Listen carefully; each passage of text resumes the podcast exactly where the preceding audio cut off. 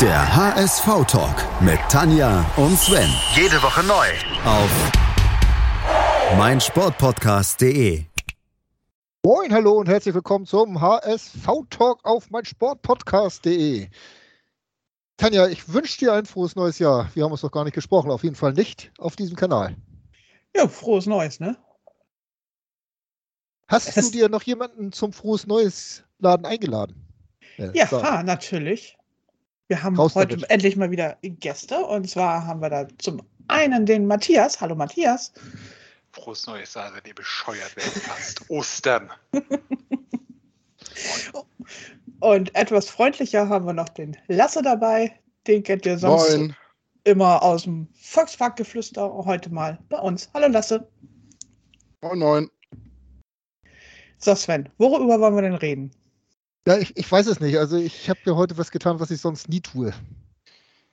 Ich habe einen Podcast gehört und zwar das Volksparkgeflüster vom letzten Dienstag und habe mich köstlich amüsiert äh, über den ganzen Stuss, den ihr da geredet habt. Das machen wir natürlich hier komplett anders.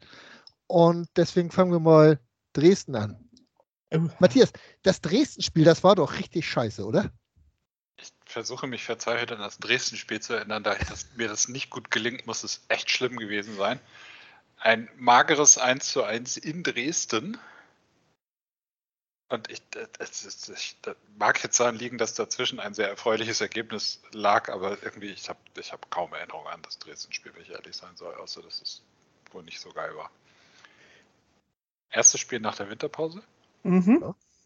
Erstes Spiel von Heuer Fernandes nach der Verletzung. Heuer Fernandes war gut, meiner Erinnerung nach. Mhm. Tor von Glatzel hat sich belohnt. Ich glaub, glaube, Dresden war wehrhafter, als wir das vermutet haben, vielleicht. Es ist, es ist so ein, so ein Nicht-Spiel für mich. Lasse, so wie Dresden gespielt hat, gehört das eigentlich verboten, oder? Äh, ja, das ist jetzt das hart gesagt. Also, es war halt viel Pressing, wenig, jetzt haben wir Kreativität war nicht vorhanden ist halt wie eine Mannschaft wie Dresden spielen muss, um in der zweiten Bundesliga zu bleiben, in meinen Augen. Von daher, der Zweck ich die Mittel am Ende. Ne? Von daher pff, kann man schon machen. Äh, für den HSV würde ich es mir nicht wünschen, sagen wir es so. Das heißt, der HSV musste einfach noch so ein bisschen auftauen nach der unglaublich langen Winterpause mit den sehr, sehr tiefen Te Temperaturen. Da brauchen die Gelenke erst noch mal ein bisschen. Oder wie siehst du das, Matthias? Ich erinnere mich, dass ich den Eindruck hatte, dass äh, also das Dresden, dass man nicht erwartet hat, dass die so gegenhalten. Das war das ganze Spiel so mein Eindruck. Und das mag vielleicht tatsächlich daran liegen, dass du, also kommst aus der Winterpause, hast gerade so ein äh, Trainingslager hinter dich gebracht. Das ist ja dann vermutlich auch ne, körperlich anstrengend, geistig äh, ermüdend. Ja, mag sein. Ich weiß nicht, ob Dresden ist Dresden nicht eine von den Mannschaften, der wir unterstellen, dass sie sogar ein bisschen versuchen, Fußball zu spielen? Nicht bloß so dieses Fußballarbeiten machen, was Lasse meinte, wie eine Mannschaft wie Dresden spielen müsse? Klar, sie versuchen es zwischendurch mal verzweifelt, aber gegen die Großen gehen sie dann doch eher auf die Knochen sozusagen. Obwohl ich jetzt nicht sagen kann, dass Dresden so. Sie haben jetzt nicht unfair gespielt oder ja. sowas, also ja, oder überhart. Ja, sie waren, sie waren robust. Ja. ja.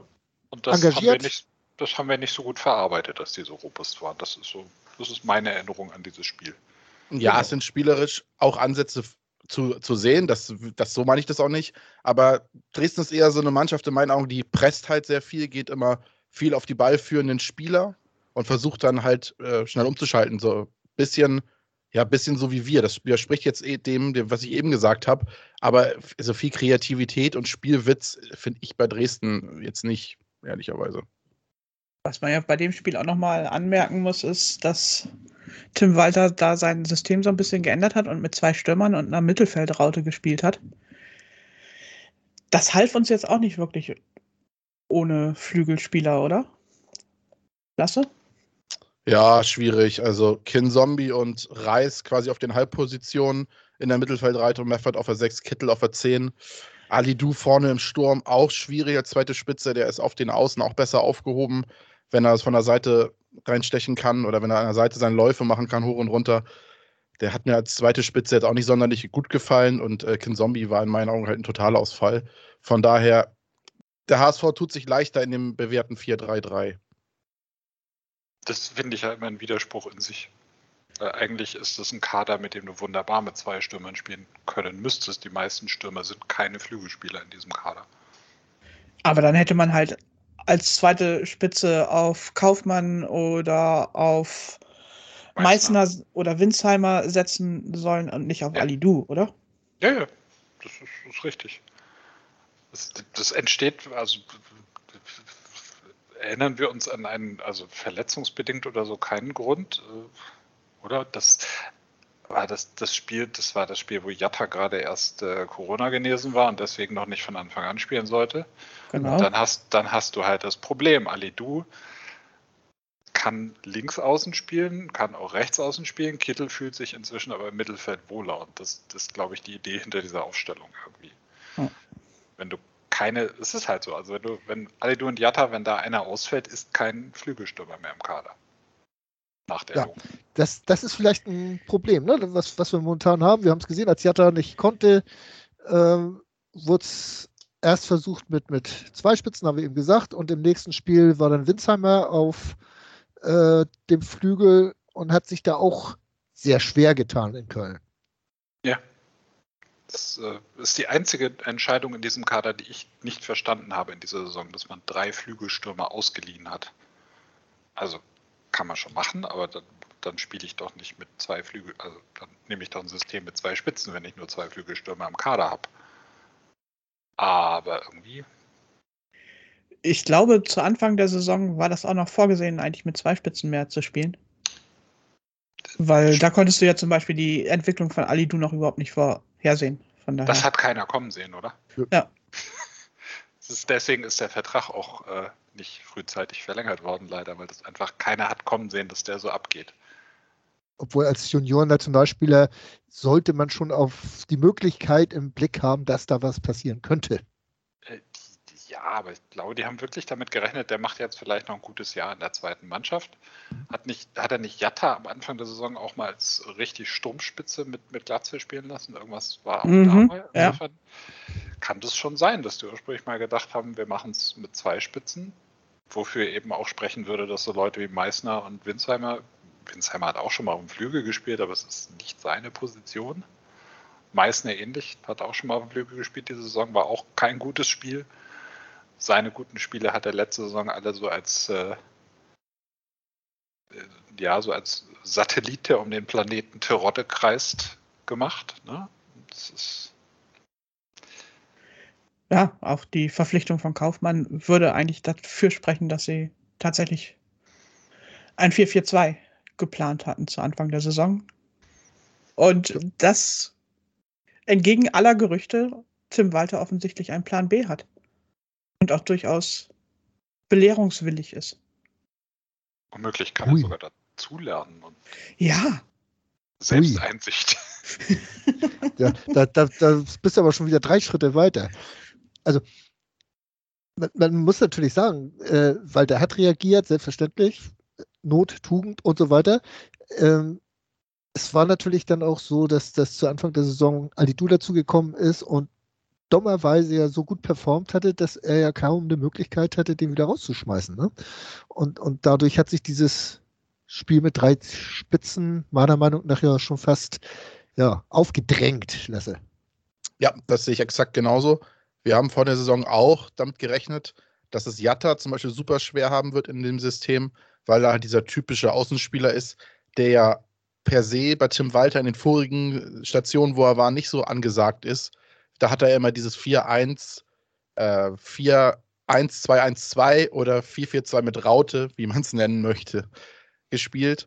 Und wir waren eigentlich ziemlich sicher, dass äh, Jatta einen schweren Stand haben wird. Aber ich glaube tatsächlich, das klingt jetzt vielleicht ein bisschen crazy, aber ich glaube, durch Bakriata ist das System umgeschwenkt, weil halt Walter doch gemerkt hat, dass der Jatta wirklich Qualitäten hat, die er halt wirklich leider nur oder ein Glück oder wie man es nennen möchte, nur über diese Außenposition ausschöpfen kann. Und dadurch hat er sich überlegt, vielleicht klappt das ja doch mit zwei Außenstürmern. Und ich glaube, deshalb ist der Kader dann so ein bisschen in dieses System, dieses, äh, in dieses System reingewachsen. Und äh, ja, dann kam halt noch der Alidu dazu und dann äh, hat das halt dieses System noch mehr verfestigt. Es hat plötzlich alles funktioniert und es wurden Spiele gewonnen und nicht nur unentschieden gespielt. Also genau, richtig, ja. Die haben da einfach mal dem Walter einen Strich durch die Rechnung gemacht, indem sie Spiele gewonnen haben. Ja. Schlimm. Gehört eigentlich auch verboten. Aber Matthias, es ist natürlich auch so, dass sich jetzt auch zum Ende des letzten Jahres ja wirklich eine Stammelf äh, herauskristallisiert hat, die, wenn sich keiner verletzt oder so, äh, dann auch wirklich immer gespielt hat. Ne?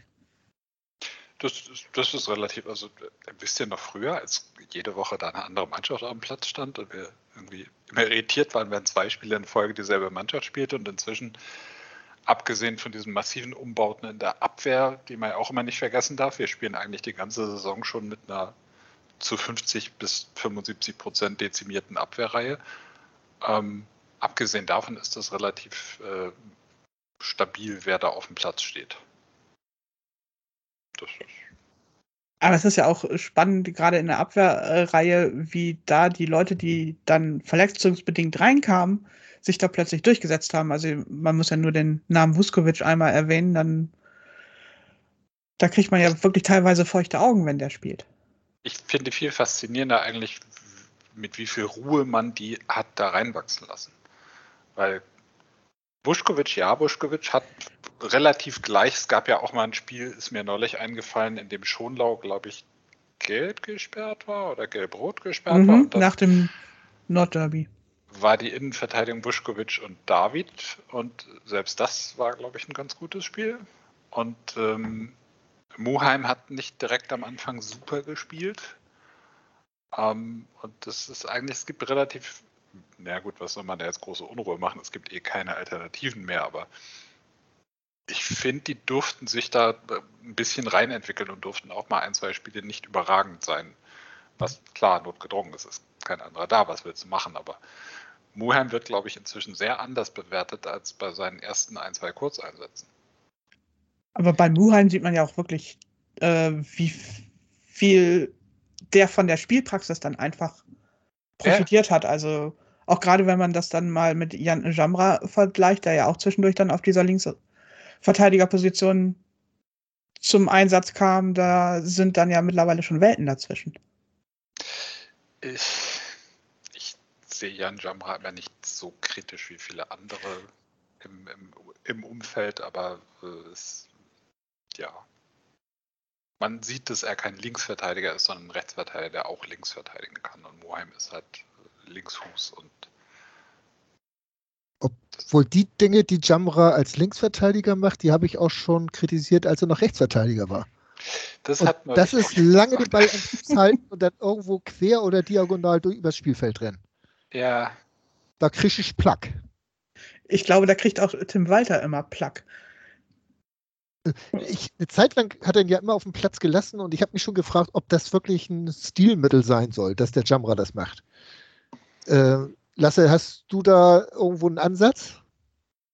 Ich habe es tatsächlich genauso gedacht wie du. Ich dachte immer, das hat Walter ihm vielleicht gesagt, dass er diese von rechts nach innen rücken soll, um so einen verkappten Achter zu machen oder so einen verkappten Sechser quasi einen zweiten neben Meffert. Aber ich glaube, es war tatsächlich einfach irgendwie, ist das immer Jan, Jan Jamra in den Kopf gesprungen.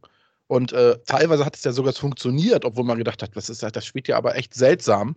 Und einige haben das dann irgendwie als, als tolle Idee erkannt oder als Neuerfindung des Fußballs. Aber insgesamt muss ich auch sagen, also schon, da sage ich schon, äh, Muheim gefällt mir deutlich besser als Jan Jamra und die Entwicklungen sind ja eigentlich genau gegensätzlich. Ne? Also Muheim wird immer besser, man sieht, dass der ordentlich Potenzial hat und Jan Jamra ja, stagniert, bis äh, geht, da geht die Entwicklung eigentlich fast zurück. Von daher, es gibt ja einen Grund, warum die Vertragsverhandlungen wahrscheinlich nicht aufgenommen werden für eine Vertragsverlängerung.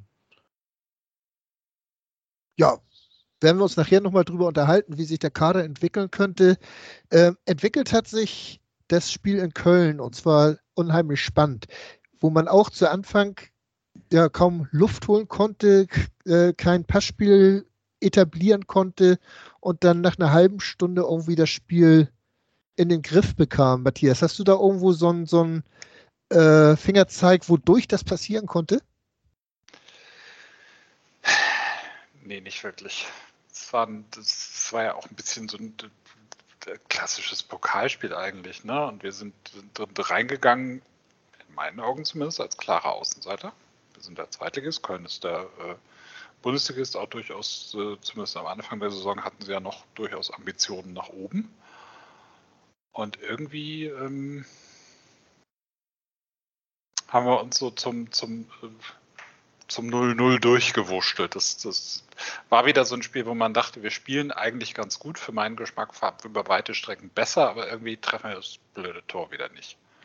Hatten aber auch hinten dann zwischendurch so ein paar Sachen zu überstehen, wo man schon nicht mehr ganz getraut hat.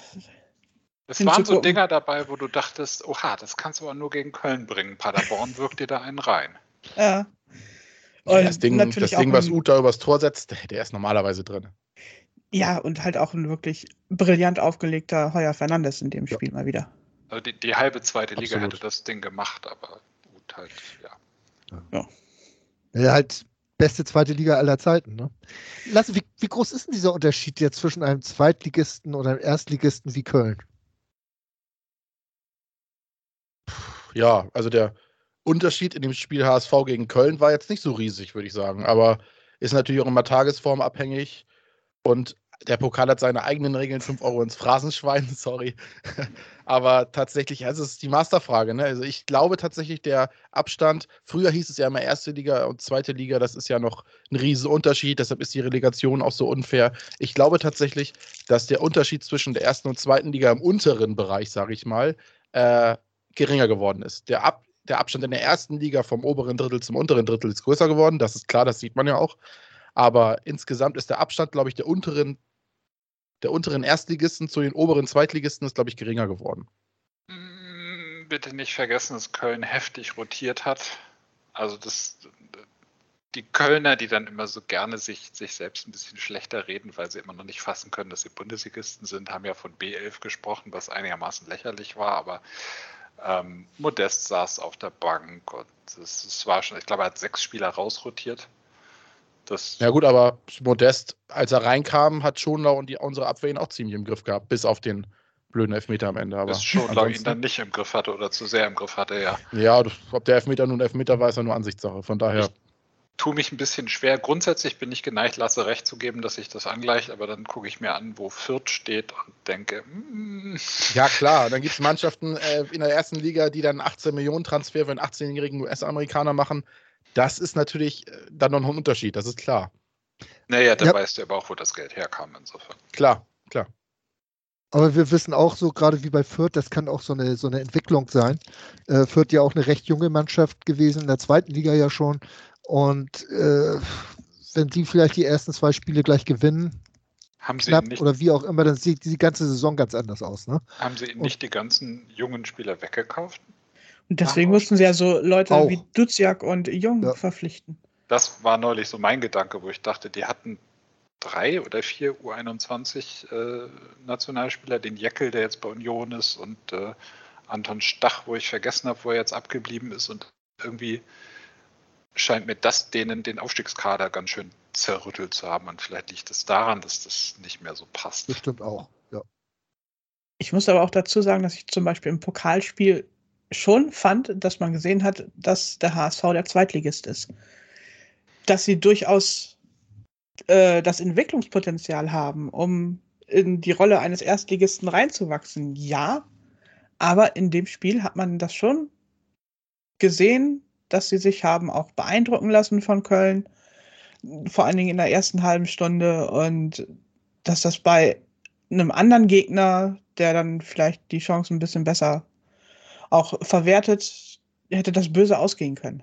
Habe ich Wohl ja sich beeindrucken lassen, haben sie ja auch eine Woche vorher oder drei Tage vorher schon von Dresden, ne? In der Anfangsphase.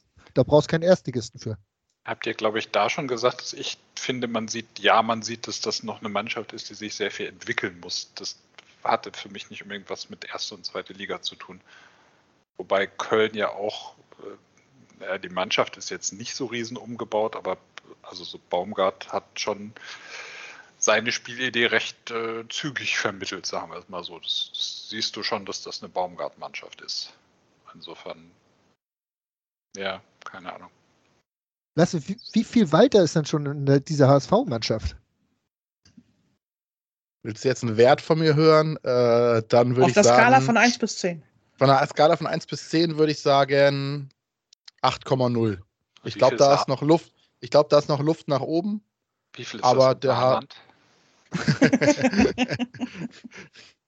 Ein Achtel des Saarlands. Äh, auf jeden Fall, ich glaube, die Mannschaft hat sich ans Walter-System gewöhnt und setzt es ja auch, wie wir sehen, gut um. Aber es ist natürlich immer noch Luft nach oben. Ne? Perfekt ist kein System und äh, man kann immer noch besser werden.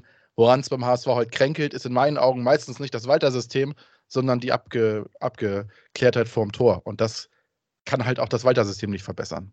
Wobei er ja schon mal gesagt hat, dass das genau daran liegt, dass äh, Spieler in diesem System in Positionen zum Abschluss kommen, die sie nicht gewöhnt sind.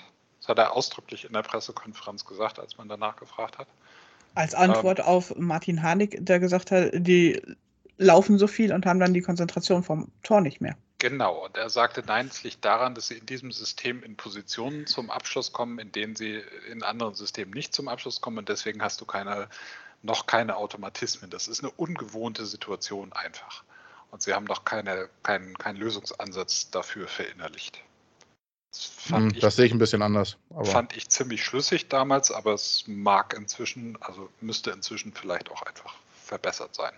ich Also, meine, dafür wenn man mal das Beispiel Glatzel nimmt, ich glaube, das hat sich schon deutlich verbessert in den vergangenen Ja. fünf bis sechs Spielen. Ja, irgendwann belohnt er sich ja auch mal wieder, ne? Ne? Dafür ist der XG ja- XG-Wert ja eigentlich da, um das zu analysieren. Wir haben ja bei uns im Podcast den Bürger und der ist ja immer sehr äh, statistikaffin. Und das Ding ist ja, der HSV ist ja deutlich schlechter als sein Expected Goals. Das ja bedeutet ja eigentlich, in der Position, wo die Spieler sich befinden, treffen sie einfach das Tor nicht. Das heißt, auf Position, wo eigentlich ein Tor hätte geschossen werden sollen, wird daneben geschossen. Und ich weiß jetzt Aber halt nicht, inwiefern warum? diese Position äh, jetzt das, das, das, mit ab, das mit abbildet. Aber im Grunde genommen, wenn XG sagt, aus der Position ist das Tor so und so wahrscheinlich, dann Aber woher, Kann man sich weiß, daran ja orientieren. woher weiß XG das denn? Das, das sind diverse Parameter und diverse Faktoren. Kannst du ja. Das, Ja, schon, ist aber schwer- wenn das ist schwer zu XG die Faktoren kennt, heißt das ja noch lange nicht, dass Robert Glatzel die Faktoren kennt. Ich finde es sehr schlüssig, weil ich äh, aus anderen Sportarten weiß, äh, letzten Endes trainierst du ja, um Situationen zu simulieren, damit du sie unter Wettbewerbsbedingungen abrufen kannst. Aber wenn du dein Leben lang Abschlüsse aus Positionen trainiert hast und jetzt ändert jemand was an dem System und dadurch kommst du in anderen Positionen zum Abschluss, dann finde ich das total schlüssig zu sagen, okay, das, dafür habe ich kein, kein Lösungsmuster im Kopf, das muss ich erst entwickeln. Da sind einfach die Automatismen noch nicht so Ja. da. Exakt. Weil du hast ja auch wirklich mittlerweile im Profifußball nicht mehr ganz so viel Zeit, um dich zu entscheiden, was du machst du jetzt. Sondern das sind ja eigentlich immer Bruchteile von Sekunden, wo du sagen musst, so, ich ziehe direkt ab oder ich spiele nochmal nach innen. Es ist so krass, wenn du, äh, bevor eine WM oder so stattfindet, wiederholen sie ja gerne in den dritten Programmen mal so Länderspiele aus den 70er Jahren, wenn du dir das anguckst. Wie bei schneller, wie viel schneller dieser Sport geworden ist. Ja. Wahnsinn. Ja, ich bin da aber nur bedingt bei euch. Also ich bin der Meinung, dass man die Qualität vom Tor nur bedingt trainieren kann. Klar kannst du Abschlüsse üben, aber ich glaube nicht, dass durch das Walter-System du wirklich beeinflussen kannst, wie die Spieler das Tor treffen. Das ist, wenn du siehst, die Positionen, wo Glatzler und andere Spieler bei uns vorm Tor daneben schießen, das hat nichts mit, in meinen Augen nicht immer was mit Eingespieltheit zu tun. Ja, aber solange du uns nicht erklärst, woher XG weiß, ob Glatze jetzt treffen müsste, ist es halt schwierig. Also, Wenn ich dir XG jetzt bis aufs Kleinste hier erklären würde, würde ich, nicht, würde ich hier nicht sein. Sondern? In der was DFL, ist, was ist Achso. überhaupt mit dem Packing-Wert? der ist out. Der ist out. Das, den hat bestimmt, Ludovic Reis hat da bestimmt fantastische Werte. Das Und ich glaube auch Vuskovic. Ja. Leute, Ent Entwicklung vor Platzierung. War ja, stand ja irgendwie so ein bisschen über dieser Saison so als Unterschrift. Ähm, seht ihr da den HSV auf einem guten Weg, Matthias? Total. Also das, das Einzige, was ich nicht als guten Weg sehe, ist, dass, dass die Mehrheit des Umfelds diesen Weg des Entwicklung vor Platzierung auch mitgeht. Das war am Anfang so, dass man das gut fand, zumal alle sehr immer anspringen auf diese Geschichte, die eigenen jungen Leute entwickeln, ist ja immer was, was gut ankommt. Aber sobald irgendwie Platz 3 in Sicht ist, wollen ja plötzlich alle wieder unbedingt aufsteigen. Und das ist manchmal ein bisschen schwierig, glaube ich noch. Da vergisst man dann, dass wir eigentlich entwickeln wollen, dass wir den jüngsten Kader der zweiten Liga haben. Und dass es eigentlich eine Überraschung ist, dass dieser sehr junge Kader so gut dasteht. Insofern ja, es gibt Spieler, bei denen könnte man jetzt sagen, da stagniert was, wobei ich finde, dass ein junger Spieler zumindest von 22 oder so auch einfach mal ein Jahr stagnieren kann.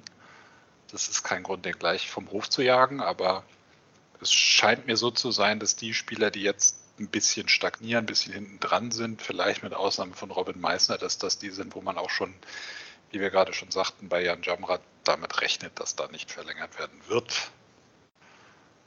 Insofern. Wen, wen hast du jetzt äh, als Stagnationskandidaten äh, so vor Augen?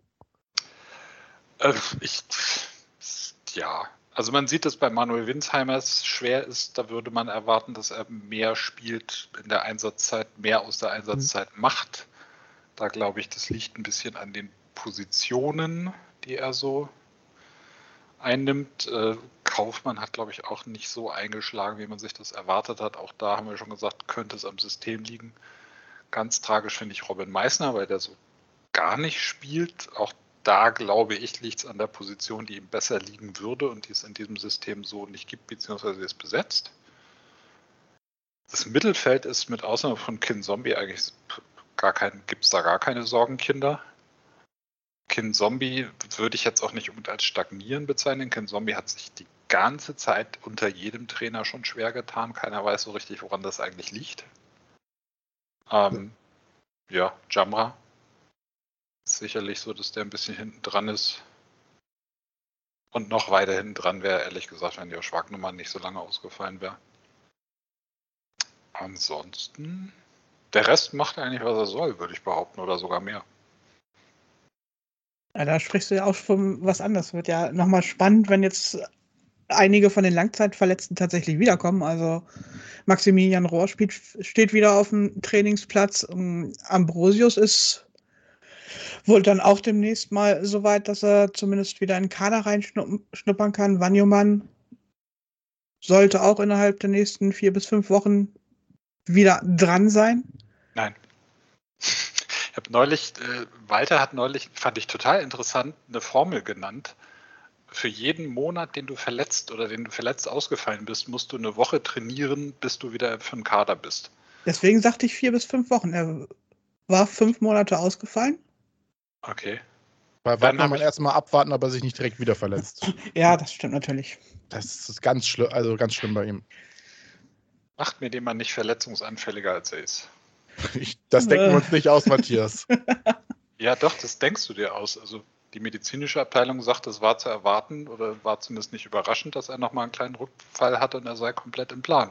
Bist du Arzt? Weißt du mehr als die? Nein, nein, es geht nicht um diese kleine Achill Achillessehne-Geschichte, die jetzt so das so ein bisschen noch verzögert hat, dass er wieder ins Mannschaftstraining zurückkehrt, sondern eher, eher um die ganzen Muskelgeschichten, die ihn jetzt seit einem Jahr eigentlich schon behindern, die ihn Olympia gekostet haben und so weiter. Naja, aber als er in den Profikader kam, haben alle gesagt, wunderbar, großartig entwickelter Körper für Profifußball, alles bestens geeignet. Und jetzt soll er plötzlich irgendwie einen Körper haben, der nicht für Leistungssport gemacht ist. Das passt nicht. Es kann der sein, Körper von Wanyoman hat sich aber auch deutlich jetzt geändert. Ne? Also der ist richtig ja, bullig ja. geworden in der, jetzt in der Verletzungsphase. Er war vorher, also er war immer schon ein bulliger Typ. Ähm, es kann sein, dass er einfach, äh, ähnlich wie es bei Papadopoulos ja angeblich auch war, dass er einfach zu früh schon ähm, unter Profibedingungen trainiert und gespielt hat. Und dass das eine gewisse, damit erklärt man bei Papadopoulos diese vielen Knieverletzungen. Dass er mit 16, glaube ich, schon griechische erste Liga gespielt hat. Das also kann ich würde sagen, sein. bevor sich hier jetzt jemand verletzt, machen wir eine kurze Pause und kümmern uns dann mal um dieses nicht ganz unwichtige Spiel vom vergangenen Freitag. In rund 40 Folgen habt ihr mich jetzt schon sagen hören, I want to tell you about the Beatles. Ich habe euch die Geschichten zu ihren Alben und ihren Songs erzählt, euch ihre wichtigsten Wegbegleiter und Vertraute vorgestellt und natürlich die Orte, die für die Bandgeschichte eine wichtige Rolle spielten. Habt ihr die drei bisherigen Staffeln schon durchgehört? Nein? Na, worauf wartet ihr dann noch? Rein in den Podcatcher eurer Wahl und einfach mal losgehört. Und folgt gerne auch unserem Instagram-Kanal iwtty-Beatles Podcast. So, zweite Runde hier im HSV-Talk bei moin Sportpodcast.de. Wir diskutieren weiter über den Kader des HSV und das tun wir mit Lasse und Matthias. Kommen wir doch mal zum Derby. Wer war denn jetzt euer Derby-Held, Lasse? Mein Derby-Held war Ludovic Reis. Der hat ein ganz fantastisches Fußballspiel gemacht. Wie gegen Köln auch schon, aber gegen St. Pauli hat er mir nochmal einen Ticken besser gefallen. Da wirst du nicht widersprechen, Matthias, oder? Ludovic Reis, die niederländisch-slowakische Nähmaschine. Ich, der Mann hat 12,24 Kilometer abgerissen. Und Packing Gott. Er hat durchgespielt, was unter Tim Walter auf diesen Positionen eine absolute Seltenheit ist. Er nimmt fast immer die Achter früher raus, weil die einfach fertig sind. Ja, schon, doch, großes Spiel, muss man sagen. Bakker mit dem Tor allerdings halt auch schon irgendwie nicht so ganz schlecht dabei. Sven, hast du einen anderen Helden noch parat? Also ich habe mal einen, über den überhaupt keiner redet. Ich finde, dass äh, Moritz Heyer sein bestes Spiel als Rechtsverteidiger gespielt hat. Ähm, er hatte wieder als Rechtsverteidiger Offensivaktion. Er bricht, hat sonst in den letzten Spielen häufig abgebrochen, wenn er mal schnell nach vorne spielen konnte und so weiter. Das fand ich in diesem Spiel im Derby ein bisschen besser. Und ja, war ich sehr positiv überrascht. Ob er deswegen der Derby-Held ist, das will ich nicht sagen, aber ich finde eine bemerkenswerte Leistung. Und keiner von euch nennt Kittel. Das, dafür bist du ja da. Die Leistungen sind ja fast schon selbstverständlich bei Kittel. Vielleicht Wir haben uns ja jetzt ein bisschen dran gewöhnt an den Unterschiedsspieler, das ist schon so. Also ich meine, plötzlich werden seine Ecken in Tore verwandelt. Das mit den Ecken ist unheimlich, oder? die werden mittlerweile richtig gut. Also selbst die kurzen mhm. Ecken sind zwischendurch gefährlich. Und Muheims Ecken waren auch ziemlich gut möchte bitte, dass wir die nicht mehr kurze Ecke nennen, weil es sind eigentlich keine kurzen Ecken, es sind rausgespielte Ecken. Die machen, das ist planvoll, was die da machen. Ja. Das ist schon ein Unterschied zu früher, diese kurzen Ecken, über die wir alle geschimpft haben. Es ist halt kein Aaron Hand mehr. Die Bälle erreichen teilweise Kniehöhe und darüber. also es ist schon Wahnsinn. Also, nein, aber toll. Ne? Also wenn wir gerade von Entwicklung gesprochen haben, ich finde, eine der bemerkenswertesten Entwicklungen ist eben Sonny Kittel in dieser Saison. Der sonst, äh, Tanja, du weißt, du hast oft gesagt, wenn wir im Stadion nebeneinander standen, oh, heute hat Sonny Bock. Man sah es ihm aber auch an, wenn er keinen hatte. Und dieses kein Bock, das gibt es eigentlich bei ihm nicht mehr. Dann ist er immer noch am Arbeiten und am Machen. Und diese Entwicklung finde ich gerade in seinem, ja, ist er unser Opa im Kader, äh, in dem Alter doch sehr bemerkenswert. Also schon, also auch seine ganze Körpersprache. Eigentlich seit diesem Platzverweis gegen Hannover ja. hat er so an sich gearbeitet und hat so viel Reife jetzt auch auf den Platz äh, gebracht. Das ist sehr bemerkenswert. Das muss man einfach so festhalten. Widerspricht mir da jemand? Er hat ein Jahr keine Interviews gegeben nach dem Platzverweis, glaube ich, ne? Mhm. Auch selbst, ich weiß nicht, wer mit ihm gesprochen hat nach diesem Platzverweis, aber er hat was Richtiges gesagt anscheinend. Ich fand neulich auch Tim Walter, ich weiß gar nicht, welcher PK das war, äh, als er nach Kittels Leistung gefragt wurde, gesagt hat, selbst wenn er mal nicht auf dem Platz so performt, ist er für uns immer noch ein ganz, ganz wichtiger Spieler in der Kabine und im Mannschaftsumfeld. Und ich finde, das sieht man ihm richtig an. Lasse. Absolut. Sonny Kettel ist technisch und spielerisch momentan in einer, in einer totalen Hochform über Alma haben.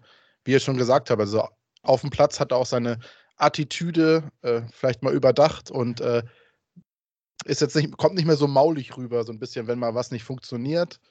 Äh, ist auch so ein bisschen Leader tatsächlich, äh, zieht die Mitspieler mit mit seiner Spielweise. Absolut, absolute Entwicklung. Wie gesagt, auch mit 29 scheint das noch ohne zu Probleme zu funktionieren, dass man sich in, in dem Bereich wirklich noch so eklatant verbessert. Und ja, ist ein absoluter Unterschiedsspieler. Ich wage einfach mal die These aufzustellen, dass sich auch Ludovic Reis nicht so entwickelt hätte ohne seine Satellitenspieler Jonas Meffert und Sonny Kittel. Ja, das behaupte ich auch, da gehe ich mit. Ich widerspreche da nicht. Also. ja, Meff Meffert ist ja auch so einer, ne? Der, Den ja siehst du so nicht, aber der ist. So ein stiller Held. Unfassbar. Ja, Meffert wird nie Man of the Match, aber irgendwie, er ist doch immer. Das ist ja das Paradoxe. Vor dem Spiel hieß es ja, er fällt vielleicht aus, da haben alle gesagt, nein, alle nur nicht Meffert, ne? Ich meine, er wird nie irgendwie groß erwähnt, aber wenn er dann mal droht auszufallen, sagen alle, das ist der wichtigste Spieler im Kader, ne? Das ist ja eigentlich genau das Qualitätsmerkmal. Das ist der klassische Sechser, der am besten ist, mhm. wenn du ihn nicht siehst. Und so ein Buscats, ja. Nix von Deutsch, dem Deutsche Buscats. Auch ein ganz, der diese Position ganz anders äh, auslegt als alle, die, die wir vorher auf der Position hatten, wo man immer so das Gefühl hatte, egal wer da gespielt hat, äh, das, das ist es noch nicht. Ne? Also Jasula ja. war klar, das äh, passt nicht so, wie man es sich vorgestellt hat. Onana sicherlich großes Talent, aber auch da hast du gesehen, der hat noch einen Weg zu gehen. Das ist und dieses, dieses unauffällige Erledigen, was zu erledigen ist und dafür sorgen, dass die anderen Leute Fußball spielen können, das macht der einfach so perfekt. Das ist großartig. Wir haben wir ansonsten auf den Sechsern entweder den klassischen Staubsauger und Wachhund, so à la Thomas Rincon, oder halt jemanden mit Offensivambitionen, der dann irgendwie das Defensive auch gerne dann mal ein bisschen vernachlässigt hat. Und Meffert macht einfach einen grundsoliden Job und guckt, was er nach vorne verteilen kann. Das verteilt er nach vorne und dann macht das Sonny halt oder Ludovic Reis. Also. Einzige Problem ist eigentlich, dass es keinen wirklich guten Backup gibt. Ja, gut, Moritz Heyer könnte das vermutlich spielen, aber auch der spielt es anders, wenn er es spielt. Aber sonst. Bei der aktuellen Form könnte ich mir vorstellen, dass wenn Meffer mal ausfällt, dass äh, Ludovic Reis in eine Position nach hinten gezogen wird. Das könnte ich mir vorstellen. Also ich kann mir auch vorstellen, dass Ludovic Reis jetzt eine Position nach vorne gezogen wird, wenn Kittel gegen Darmstadt fehlt. Der kann alles. Ja. Ich schätze mal eher, dass Kinzombie dann wieder reinkommt. Ja, aber Kinzombie dann eher auf der etwas defensiveren Achterposition und Ludovic Reis ein bisschen weiter nach vorne ich, ich, weiß nicht, wenn du den Zombie einfach da vorne rumtoben lässt, äh, solange wie er kann. Was geht da wohl schon schief? Äh, er, hat eine gewisse, er hat eine gewisse Durchschlagskraft auf Genau. Das ist, das ja? ist natürlich, du kannst ihn nicht mit Kittel vergleichen, also sollte man auch gar nicht tun. Aber äh, ich finde es, also wenn er zu defensiv ist, dann muss er sich an zu viele äh, Maßgaben halten. Und das tut er nicht. Irgendwie also habe ich immer das Gefühl, der, der rennt irgendwo über den Platz und äh, keiner weiß warum. Und vielleicht wäre das da vorne, wenn er mit sehr viel Freiheiten ausgestattet ist. Mal eine Maßnahme. Man also die besten, die besten Spieler, an die ich mich von Kinsomi erinnern kann, beim H unter beim HSV jedenfalls, waren auch eher so auf der offensiven 8, wenn nicht sogar auf der 10 damals. Ja. ja. Also zumindest wissen wir, dass er auch weiß, wo das Tor steht. Daher, das hat er häufig genug gezeigt. Ich glaube, die richtige Position für ihn gibt es in keinem System der Welt. Das ist vielleicht auch einfach sein Problem. Das Eine 6,8. Er ist, kein, er ist keine 6, dafür ist er defensiv nicht diszipliniert genug, hat Sven eben schon völlig richtig gesagt. Er ist keine klassische 8, er ist aber auch sicherlich keine 10. Also irgendwie müssen wir da irgendwie, irgendwas mit dem Bruch müssen wir da irgendwie. Vielleicht müssen wir ihn auf Flügel auf, äh, umschulen. Da brauchen wir doch jemanden. Ja. Ja. Tanja, also geh, geh wieder zum Kunstton. Nein. Äh, da passt er wahrscheinlich auch nicht. Also es, ist, es gibt diese, diese Phänomene an Spielern, die du einfach irgendwo nicht eingebaut kriegst. Und das Gemeine bei ihm ist ja, man sieht ihm teilweise an, was für ein Potenzial er hätte aber irgendwo das so konsequent umzusetzen, will ihm nicht gelingen bei uns. Schade. Ich weiß gar nicht, wie lange hat er eigentlich noch Vertrag? Ein, zwei Jahre noch, ne? Zwei Jahre müssen es noch sein. Also jetzt im Sommer läuft er noch nicht aus. Ich glaube, der nee, Sommer Also ein Jahr weiter, ne? Also bis, bis 23 ja. dann. Läuft aus im Juni 23. Siehst du wohl. Ja, Ich möchte noch einen Spieler hervorheben nach der Woche. mach mal. Und zwar ist das Schonlau. Ja, den kannst du die ganze Saison schon hervorheben. Ja, aber nach der Woche, ich meine, in Köln in der 120. Minute diesen Elfmeter verursacht, dann Den selber einfach sich den Ball im Elfmeterschießen zu schnappen und den aber sowas von souverän zu versenken und dann noch im Derby ein Tor hinterherzulegen. Und wir wollten ihn alle schon rausnehmen im Derby mit, äh, mit Gehirnerschütterung. War das, war das Ja. vor seinem Tor? Nee, das war nach dem Tor. Das war nach, Und nach dem Tor. Hm, schade. Er spielt er mit ist uns halt so wichtig, dass wir sogar auf ihn du sagen. verzichten würden. Also ich meine, wir haben es jetzt erlebt, dass wir äh, den Rising Star Vuskovic hatten und dann auch jetzt Jonas David wieder da ist, aber es diskutiert ja niemand über die Position von Schonlau, dass irgendwie Vuskovic und äh, David die Innenverteidigung machen würden. Und das ist Es- alleine schon eine Auszeichnung für Schonlau, wie wichtig gab der mal- Mann ist. Es gab mal die Diskussion, dass sie vielleicht auf eine Dreierkette wechseln würden. Ja. Was, glaube ich, also ich bin ja kein Fan von Dreierketten, zumal das, was dann in Deutschland gespielt wird, für mich keine Dreierkette ist. Aber nein, natürlich diskutierst du nicht über einen Kapitän. Ähm, das viel Spannendere finde ich bei Schonler, dass ich das so nicht erwartet habe. Also mag jetzt, keine Ahnung, vielleicht habe ich wieder keine Ahnung von Fußball oder von der zweiten Liga, aber als die Schonler geholt haben, habe ich gedacht, okay, why? Und inzwischen gibt es da für mich keine Frage. Und auch, dass du so jemanden dann direkt zum Kapitän machst, das ja, das hat mir ein bisschen mehr Sorgen gemacht, dass sie ihn direkt zum Kapitän gemacht haben, weil ich mich sofort an Heiko Westermann erinnert habe. ja, andererseits Da kam ja ein bisschen klar, Panik vor. Hoch. andererseits war aber ja klar, dass es Leibold gut tun würde, wenn er zumindest nicht mehr äh, alleine Ja. die Binde trägt. Und hat es ja dann auch, bis er sich verletzt hat. Ähm, ja, keine Ahnung, immer wenn ich Schonlau sehe, möchte ich die letzten zehn Jahre HSV-Innenverteidiger am Kragen packen, schütteln und sagen, guck dir das genau an. So macht man das. Ich sage mal im Nachhinein immer gut reden, aber ich habe tatsächlich, ich habe gefreut, habe mich gefreut, als Schonlau kam, weil ich viel von den Paderborn viel, viel Positives über Schonlau gehört habe, auch von seinen Werten her er top war und im Nachhinein muss man auch echt, echt sagen, dass er die Kapitänsbinde bekommen hat, war ein Glücksfall. Wenn du den im Interview hörst, das ist ja so ein, so ein smarter Typ, der widerlegt dieses alle Fußballer sind blöd, ja sowas von. Also ich finde den richtig gut. Auch witzig dabei, ne? Ja, der ist total, der ist, der ist sehr intelligent und das ist vielleicht in der Rolle des Kapitäns nicht unbedingt äh, von Nachteil, sag ich mal. Und gab Ja. diesen, diesen HSV-Adventskalender auf YouTube. Ich weiß nicht, ob das irgendjemand außer mir geguckt hat, aber äh, super witziger Typ. Wo viele von den anderen im Kader, wo du gemerkt hast, ja, du bist nicht gerne vor einer Kamera, geht schon klar. Und für Schonler war das so, ich habe diesen Podcast, den sie jetzt mit ihm gemacht haben, noch nicht gehört, will ich aber auch, weil ich glaube, es ist einfach ein witziger, eloquenter Typ und dann hat Lasse wahrscheinlich recht, das ist eine gute Voraussetzung für einen Kapitän. Offensichtlich. Habe ich gerade Lasse recht gegeben? Oh, scheiße. Ich glaube, Lasse ist auch gar nicht mehr da. Der ist jetzt einmal draußen zum Jubeln. Läuft der Erde ich runter. fahre gerade fahr zu Matthias und umarme ihn. Darauf Lasse- ein Siegerbier. Lasse zündet jetzt die Pyros. Ah, scheiße, sind wir zufrieden. Das, das, das ist, ist das denn noch unser HSV, Matthias? Ungewohnt, oder? Ja. So gar nichts zu meckern. Also außer das, d- ja, auch das, ne? Also ich habe das Gefühl, in der Vergangenheit hätten wir über die Dinge, die es durchaus noch zu verbessern gäbe, nicht gesagt, dass man könnte sie noch verbessern, sondern wir hätten gemeckert. Und jetzt haben wir zumindest in, in Teilen des HSV-Anhangs eine gewisse Gelassenheit und sagen, nein, das ist eine Entwicklung, die muss gegangen werden.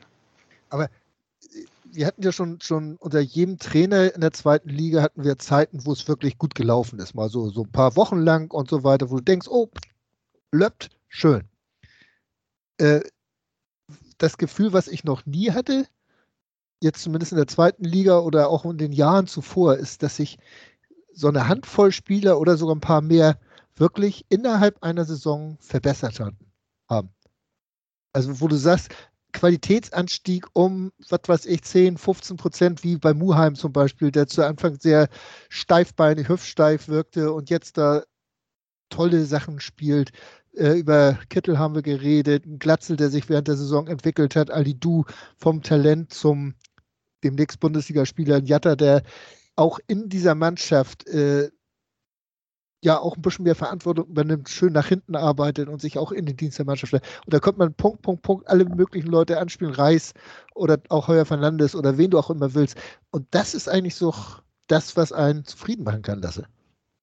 Ja, absolut. Also vor allem, wenn man überlegt, dass vor der Saison gesagt wurde, ah, der Walter Fußball, das ist ja offensiver Wahnsinn, das kann ja gar nicht gut gehen. Jetzt stellt der HSV die beste Abwehr der Liga. Ne? Das spielt ja auch noch mit rein. Ja. Es ist einfach, ich gebe dir bei den Spielern absolut recht. Das Einzige, was ich noch, äh, noch kritisieren würde, da kommen wir wahrscheinlich noch zu, ist die äh, offensive Breite auf der Bank. Aber ansonsten gibt es wenig auszusetzen, muss ich sagen. Matthias, Gut. wen hat Lasse da jetzt gerade dick genannt? Ja, weiß ich auch nicht. Den offensiven Breiten. Naja, die offensive Breite möchte ich schon wieder ein bisschen äh, mitpicken. Die offensive Breite ist da. Was mir fehlt, ist die offensive Varianz. Und was wir ja neulich auch schon mal in so einer Twitter-Diskussion hatten, ist, es fehlt so ein bisschen, man hat das Gefühl, die, die von der Bank kommen, die haben nicht genug Wumms. Wisst ihr, was ich meine? So, das, das, das, da kommt nicht, das, das ist, die halten die Position. Aber gerade im Offensivbereich, die bringen keinen neuen Schwung rein.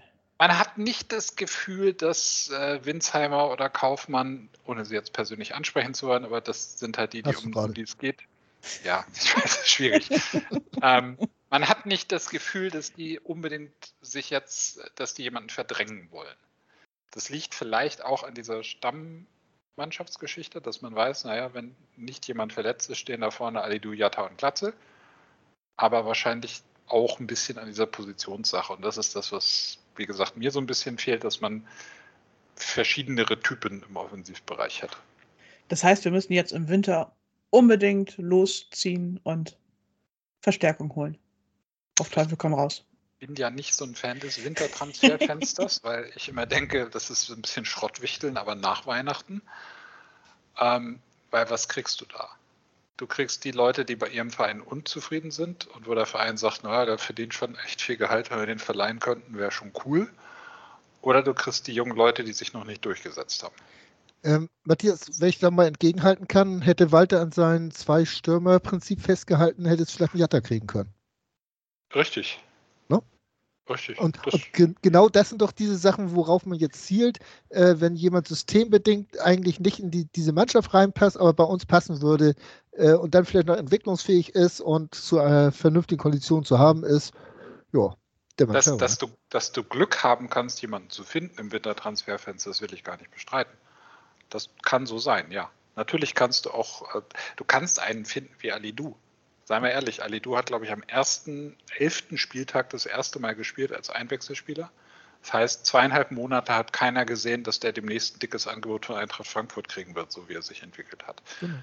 Wenn du so jemanden bei irgendjemand anderem findest, klar. Ich sage nur, keine Ahnung, denk mal selber zurück. Wer, wer, war denn der letzte Offensivspieler, den wir in einem Wintertransferfenster verpflichtet haben, der uns wirklich Bojan weiter... Palo. Ja, wusste ich, wann er damit kommt. richtig, aber Gut Van Nistelrooy. Gut Van Nistelrooy, Alter. Da bist du noch mit der Trommel um den Baum gelaufen. Ich? Ja, Sven genau. nicht, nein. Pa Papa, das, ist, das darfst du so nicht sagen zu mir. Du. Äh. das ist schon ein paar Tage her mit Ruth van Nistelrooy. Ja, natürlich. Das sind auch die zwei, die mir eingefallen sind. Aber da war halt auch eine Menge dazwischen, wo heute viele von euch sagen würden, wer? Sogar Königstransfers dabei, ne, Tanja? Ja. Erinnert sich jemand an Ursim Boy und äh, mhm. Ola Jon? Und John, John Boy. Ja. War das. Ja. Von, von Marwijk ja, gekommen. Eben, Holt. die wurden ja nur äh, vom Berater von, von Marwijk einfach bei uns zwischengepackt. Genau. Ja, das kann man hinterher immer so sagen. Damals haben alle gedacht, das wären jetzt die neuen großen Stars. Ähm, oh nö, also das habe ich nicht mal damals gedacht. Nee. Das, das, das kannst du nachher noch irgendwo im HSV-Talk. Ich weiß nicht, also da haben wir auch so gedacht, so, huch, was kommt da denn? Äh, es ist natürlich klar, also ich, ich finde übrigens, äh, wer dem Kader momentan fehlt, das ist ein fitter Anzi Suhon. Ja. Der, der, wenn er gekommen ist, dann wirklich mit seiner quirligen Art und auch Zielstrebigkeit zum Teil äh, wirklich nochmal ein, eine andere äh, ja, Prise ins Spiel mit reingebracht hat. Äh, das sind so Leute, davon bräuchte man noch ein oder zwei. Ja. Ja, aber wenn wir jetzt im Winter irgendwie, was weiß ich, den kolportierten Jimmy Somerville aus Leeds holen, dann besetzt der natürlich auch den Platz von Ansisuren. Naja, Somerville ist ja eher, wenn einer, ich tippe mal, der HSV holt, wenn sie jemanden holen, jemanden für die Außen. So, oder jemand, der flexibel ist. Anzi Suhon ist ja eher im Zentrum anzuordnen, in meinen Augen eher auf der 8, gut, könnte auch auf den Außen spielen. Aber in meinen Augen nimmt er ihm ja nicht den Platz weg, sondern Faride Alidou ist ja quasi schon, wenn man den Medien glauben darf, fix bei Eintracht Frankfurt. Von daher. Aber erst im Sommer. Aber erst, auch erst im Sommer, ja klar. Aber warum kannst du nicht so einen jungen Außenspieler holen, wie diesen Summerville zum Beispiel, wenn man ihn sich dann leisten kann? Das ist natürlich die Prämisse. Aber warum kannst du ihn nicht holen und dann gibt es halt einen Zweikampf um diesen Platz? Ich meine, warum sollst du Ali Du diesen Stammplatz garantieren, wenn er nächstes Jahr sowieso weg ist? Also da sehe ich keinen Sinn drin. Genauso Manuel Winsheimer, wo der Vertrag ausläuft. Und äh, worum es mir halt geht, ist bei dieser, was ich meinte mit offensive Breite, wenn der HSV gut ins Spiel kommt, dann läuft es ja alles. Dann kannst du später nochmal so einen Kaufmann und so einen Winsheimer einwechseln, um das Spiel über die Zeit zu bringen. Aber für mich fehlt, wie, wie Matthias das eben meinte, ein Spieler, den du reinwirfst und denkt man so, jetzt, jetzt drehen wir nochmal auf. Meinetwegen, wir liegen irgendwo zurück auswärts und bei der Lage der aktuellen zweiten Liga musst du halt punkten. Und du musst einfach jemanden bringen, wo du glaubst, ja, der kann Tor schießen. Und dieses Gefühl habe ich bei Winsheimer und bei Kaufmann momentan leider wirklich gar nicht mehr. Kaufmann kommt irgendwie nicht so richtig rein. Vielleicht fehlt ihm einfach die Qualität für die zweite Liga, muss man vielleicht leider so, so gestehen. Und Winsheimer stagniert für mich seit irgendwie zweieinhalb Saisons schon. Also schwierig. Von daher finde ich eine, einen zusätzlichen Spieler, der kommt, äh, auch essentiell, muss ich sagen, für die offensive Breite, um jemanden reinwerfen zu können, um nochmal einen Antrieb zu geben. Und wenn es dann halt nicht der Summerville ist, der reinkommt, dann kommt halt der Alidu rein, weil der Summerville halt seinen Platz verdrängt hat. Und ich finde es halt schwierig, wenn man sagt, Entwicklung, entwickeln, ich bin total dafür. Das ist ja auch das Endergebnis, was wir jetzt sehen, oder das Ergebnis, was wir sehen, ist ja auch die Entwicklung. Aber ich finde es halt schwierig, dann auf Spieler wie Winsheimer zu setzen, wo der Vertrag wieso nächstes Jahr ausläuft, und auf Spieler wie Alidu, der jetzt nächstes Jahr auch geht, um die dann unbedingt entwickeln zu wollen, wenn diese Spieler in den Verein sowieso entlassen und man merkt, wie bei Winsheimer, da ist vielleicht gar nicht mehr so viel Potenzial. Also man sollte nicht entwickeln des Entwickelns willen, sondern man sollte schon Spieler entwickeln, wo man meint, die Entwicklung findet auch statt oder es hat wirklich seinen Mehrwert. Also sagst du, nächste Woche setzen wir, ne, nächste Woche ist Länderspielpause, obwohl keine Länderspiele sind. Also äh, gegen Darmstadt setzen wir also Alidu und Winsheimer auf die Tribüne, weil die entwickeln sich eh nicht mehr oder gehen zu Frankfurt und stattdessen boah, mal gucken, ob Velasco was kann oder wie. Ganz so krass würde ich es nicht machen, aber ich würde auf jeden Fall, ich würde auf jeden Fall ein Velasco äh, eine Chance geben in der ersten Mannschaft, weil ich, äh, ich sehe in bei Mikkel Kaufmann und Manuel Winzer wie gesagt, Qualitäten, um so ein Spiel über die, über die Zeit zu retten. Aber wenn du mal, und es wird essentiell diese Saison, noch Verstärkung von der Bank bringen zu können, bei Warum? Spielen, wo du vielleicht nicht so im Spiel bist. Das wird ja nicht immer so laufen wie gegen, gegen Köln hast du dich während der ersten Halbzeit reingekämpft und St. Pauli hast du von Anfang an top gespielt. Aber der HSV muss auch mal die Möglichkeit haben, Spiele, wo es nicht so gut läuft, auch mal, wie gesagt, Verstärkung reinzubringen. Und ich sehe auf der Bank für die Offensive im Moment keine, keine Spieler, die uns verstärken. Aber wir Ähm. hatten ja eigentlich einen, nämlich mit Tommy Doyle und Ja, den hätten wir auch nicht weggeschickt. Ich schon. Das, äh, Also ich kann das total nachvollziehen, weil in dem Augenblick, wo er dann mal von Anfang an gespielt hat, das war. Oh, in welchem Spiel war denn das? Aber auf jeden Fall gab es da eins und man hat gesehen, das passt nicht. Da ist er ein Fremdkörper. Und der hat auch nicht die Schritte gemacht, wo du dachtest, so, jetzt kommt er ins Spiel rein oder jetzt kriegt er die Spielpraxis, wie man das zum Beispiel bei Miro Muheim gesehen hat. Also man hat es wirklich gemerkt, dass äh, Tommy Doyle nicht warm Karlsruhe. wurde mit dieser Mannschaft oder mit diesem System. Karlsruhe, Tanja, oder? Ja, genau, das war's. Und von daher, das machte überhaupt keinen Sinn, wenn Doll keinen Bock hat auf dieses System oder sich darauf einzustellen, dann muss die Leihe beendet werden. Also erstmal hat ihn ja niemand weggeschickt. Ja, Er hat darum gebeten, die Leihe abbrechen zu dürfen. und Und man hat ihm keine hat- Steine im Weg gelegt. Man hat gesagt, wenn er jetzt keinen Verein findet, darf er auch zurückkommen. Und dann hätte man nochmal sehr innig mit ihm gesprochen, weil bei Tim Walter schon sehr, sehr deutlich zu hören war, dass es da eine Einstellung haperte, was er vielleicht auch, weil er ja nun mal von Manchester City ausgeliehen ist, sich vielleicht für ein bisschen größer hält, als er momentan ist. Ja. So. Aber das ist halt auch genau das Ding, wenn wir jetzt äh, wieder einen Spieler ausleihen, wie lange braucht der, um im System anzukommen? Ist Das, es so Risiko hast, schwierig? das Risiko hast du aber immer. Aber Also, ist das so schwierig? Also spielen, ja. spielen insbesondere die Außenstürmer so anders Fußball, als sie bei anderen Vereinen tun?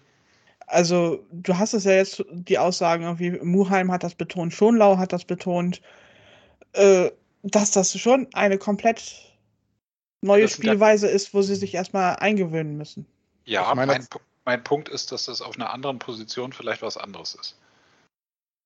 Dass, äh, dass, das, dass, dass das System für Außenverteidiger und für, für Achter zum Beispiel anders ist, das sehe ich. Aber dass Bakariata und Farid Alidou jetzt Dinge machen, die Außenstürmer woanders nicht machen, nicht. Wenn ich es gemein formulieren würde, würde ich sagen, so viel schlechter als Winsheimer und Kaufmann kann man es momentan eigentlich nicht machen. Du, du findest Winsheimer und Kaufmann kacke, das haben wir jetzt alle Nein, verstanden. ganz, du, ganz und gar nicht. Ich finde, Manuel Winsheimer hat mir vor drei Saisons ziemlich gut gefallen. Und er- jetzt er ist hat er halt Da war er in Bochum, ja, ja. er hat in seiner, ja, genau. Letzte Saison auch noch bedingt, aber er ist in seiner Entwicklung halt stehen geblieben in meinen Augen. Und genauso Mikkel Kaufmann ist, er, er, er hat ja genug Möglichkeiten, das anders zu Jahr. zeigen. Ist schon so ein bisschen, ja, aber Mikkel Kaufmann, bei den Chancen, die er teilweise hatte, hundertprozentig und vergeben hat, hat sie auch schon so ein bisschen zum Chancentod entwickelt. Du, Was ich würde sofort, wenn du mir Jetzt sagst, muss ich, halt, stopp, jetzt Ja. muss ich dir komplett in die Parade fahren, weil du Ja. bist nicht im Fußballmanager. Das sind Menschen. Mikkel Kaufmann ist 21 und ist auf seiner ersten Auslandsstation. Und dass der nach einem halben Jahr nicht die Mannschaft alleine trägt, finde ich schon hart, das zu erwarten. Bei das habe ich auch gar nicht, das habe ich ja nicht behauptet, dass er das So tun klingt soll. es aber, wie du es formulierst. Naja, aber wenn das er die das Chance sind Menschen, das sind Spieler unseres Clubs. Natürlich, mir Ja, ist schon bewusst, dass das alles Menschen und Spieler sind, Matthias. Darüber darüber brauchen wir nicht sprechen. Trotzdem hat der, HS, der HSV wechselt Spieler ein, die in dieser Rolle spielen müssen. Und diese Spieler müssen dann halt auch teilweise, wenn sie eine hundertprozentige Chance haben, ich sage nicht, dass der jeden Ball aus jeder Position ins Tor schießen muss, aber wenn er dann Chancen bekommt, muss er diese Chancen auch in gewisser Maße nutzen. Und das habe ich bei Kaufmann, bis, bei Kaufmann bisher noch gar nicht gesehen, muss ich sagen. Lasse, ich, ich frage mich gerade, ob du wirklich so genau weißt, wo wir gerade sind. Wir sind in einer äh, langanhaltenden wirtschaftlichen Misere im Verein, ähm, haben eine Pandemie, haben keine Kohle, haben deswegen gesagt, wir müssen junge Spieler entwickeln. Dass das nicht bei jedem sofort funktioniert, ist, denke ich mal, das Normalste von der Welt. Wir könnten jetzt natürlich zu Dortmund sagen und sagen, Mensch, gebt uns mal den Haaland, den setzen wir auf die Bank, dass wenn wir mal zurückliegen, dann kommt der und macht noch was. Wäre eine gute Maßnahme. Aber solche Spieler auch in der Liga, die dann reinkommen und sofort alle äh, äh, Zäune einreißen und da, da das ganze Spiel drehen, wirst du eine Handvoll finden, aber mehr auch nicht. Das, das erwarte ich doch gar nicht, dass die Spieler Zäune einreißen und Spiele Äh, doch, das komplett erwartest drehen. du. Aber so hörte sich das an eben. seit zehn Minuten. So war es aber nicht gemeint. Ich meine einfach, dass diese Spieler, die kommen auch mal ein bisschen Torgefahr ausstrahlen. Und das sehe ich halt bei den Spielern, die wir offensiv von der Bank bringen, momentan leider nicht. Und- Aber wenn du mal zurückdenkst in die Sommervorbereitung, also vor der Saison, da hat Winsheimer eigentlich alle Tore geschossen, die der HSV in den Vorbereitungsspielen erzielt hat. Der hat fünfmal getroffen. Ja, aber Testspiele sind nicht, sind nicht Ligaspiele. Ja, aber äh, trotzdem, also der weiß grundsätzlich, wo das Tor steht. Er kommt nur nicht auf der Position zum Einsatz, wo er das tatsächlich so beweisen kann, unter Beweis stellen kann. Und er kommt auf dem Flügel nicht so wirklich zurecht. Da muss er sich entwickeln, das ist klar. Manuel Winsheimer hat eine seiner besten Saisons mit einer Anzahl von Torvorlagen, die ich nicht mehr genau erinnere, aber sie war zweistellig, als hauptsächlich Flügelstürmer, teilweise auch Mittelfeldspieler der Terodde irgendwie Bälle aufgelegt hat, gemacht. Insofern ist die Positionssache, finde ich, nee, ich weiß, was du meinst, aber ich weiß nicht, ob das schon alles ist. Was mich viel mehr irritiert, ist, dass der eigentlich, und niemand mag Manuel Winsheimer in, diesem, in dieser Runde lieber als ich, glaube ich, aber der müsste sich zerreißen gerade. Sein Vertrag läuft aus. Da musst, du was, da musst du was anbieten, wenn du weg willst. Hm. Oder wenn du bleiben willst. Das wundert mich. Dass da er hat, hat so ein bisschen so ein Fleckmann, ne? So. Kommt ja. nicht so richtig. Ist jetzt auch nicht so der Typ dafür, der jetzt so aus sich rausgeht und deswegen das gefeuert, geforderte Feuerwerk abbrennt bei jeder Einwechslung. Was ich halt nicht verstehe, ist, dass jetzt Meißner so außen vor ist. Ich bin nicht im Training, aber ich verstehe nicht, warum Meißner deutlich hinter Winsheimer und, und Kaufmann momentan sind. Das, das habe ich nie so wirklich verstanden. Hast Wenn ich ehrlich bin, ich fand Meißner auch in den drei Spielen unter Horst Rubesch komplett überbewertet. Das sehe ich anders. Aber da kann man ja verschiedener Meinung sein. Alles gut. bisschen wie bei Winsheimer und Kaufmann. War auch, naja. hast, hast, du das Spiel gesehen, in dem Meißner, also ist, der hat halt auch wirklich nichts zerrissen in den Spielen, als, als äh, klar, das sind Kurzeinsätze und. Äh, ja, aber dann kann ich ja genauso dagegen argumentieren und sagen, was hat denn Winsheimer gerissen, als er gespielt hat? Das waren noch deutlich mehr Einsätze als Meißner. Naja, du bewertest halt alle diese Spieler nur nach ihren, ihrer Torgefahr. Das tue ich nicht. Manuel Winsheimer ist, macht immerhin Meter und das ist, du siehst, dass er weiß, was auf dieser Position gefordert ist. Den Eindruck hatte ich bei Robin Meissner bei den Spielen, die er auf der Außenbahn nicht gemacht hat, nicht. Ich glaube tatsächlich, der, das, das ist ein Positionsding bei dem. Ich weiß es nicht, vielleicht hat er Tim Walter auf dem Schreibtisch gekotzt, ich weiß es nicht. das sind Dinge, die wir nicht herausfinden werden. Es stand zur Diskussion, dass er verdienen wird. Scheint nicht zu passieren, sonst gäbe es mehr Gerüchte. Keine Ahnung. Ich glaube, im, bei dem derzeitigen Kader werden sie nicht auch noch welche verleihen, weil der ist dünn genug. Ja, aber also im Sturm ist ja nur echt genug da. Ja. Treffen halt also das Tor nicht wie Lasse, aber. Findest du, im Sturm ist genug da? Masse, ja. Wie gesagt, wir sind uns einig, dass da, dass es die falschen Typen sind ein bisschen und dass die, die reinkommen, wenn sie reinkommen, eigentlich mehr Willen und mehr Einsatz zeigen müssten, wenn sie schon das Tor nicht treffen. Aber so rein von der Menge her mit, äh, das, ist, das sind sechs Stürmer im Kader. Ich würde im Übrigen auch Kaufmann und Winsheimer auf gar keinen Fall den Willen oder den Einsatz äh, absprechen wollen, weil die rennen auch wie bekloppt, wenn sie reinkommen. Also ja. dann kann es aber nur das System oder die Qualität sein. Nein, es kann auch einfach sein, dass sie ein beschissenes Jahr haben. Na, das doch. Das es kann. Dann hast du da irgendwie so ein neues System, das du noch nicht kennst und bist eh schon so, so ein bisschen uh, nicht meine Saison und dann, wenn das alles zusammenkommt, dann stagnierst du halt. Hast du ja auch immer nur diese 10, 20, vielleicht mal 30 Minuten, ja. äh, in denen du wirklich was reißen kannst, was reißen musst, um dich anzubieten. Und dann versuchst, bist du natürlich teilweise auch ein bisschen übermotiviert und triffst die falsche Entscheidung und so weiter und so fort. Also so ganz ohne ist diese ganze Situation nicht. Was natürlich auch klar ist, ist, dass Winsheimer fußballerisch ja etwas limitiert ist und wenn er äh, positionsgetreu äh, ein Alidu zum Beispiel ersetzen soll, hat er die technischen Fähigkeiten nicht. Wenn der Jatta ersetzen soll, hat er die Geschwindigkeit nicht. Ist halt ein anderer Spitzen, äh, äh, anderer Spielertyp, der auch eigentlich ja mehr als zweite Spitze oder sogar erste Spitze einzusetzen ist. Und naja. Es ist, es aber auch ein bisschen gleich. fies, ne? Ich meine, du kommst dann irgendwie für Bakary Jatta und der hat gerade zuvor noch, äh, weil er gesehen hat, oh, ich werde gleich ausgewechselt, nochmal äh, drei Sprints mit 35 km/h angezogen. Und dann kommst du da rein und äh, alle Fans gucken nur so, oh, ist der langsam. Der da Bakker musst war du doch- viel schneller. Entschuldigung, da musst du doch gerade. Ja, das ist aber doch genau der Punkt. versuch mal 35 km/h zu sprinten. Also ich meine, versuch mal das Tempo von Jatta mitzugehen. Das kann in der Mannschaft tatsächlich nur Ali Du. Glaube, das ist eine, eine ganz merkwürdige Einschätzung zu sagen, der, der kann nicht so schnell laufen wie der Jatta. Deswegen, das, nein.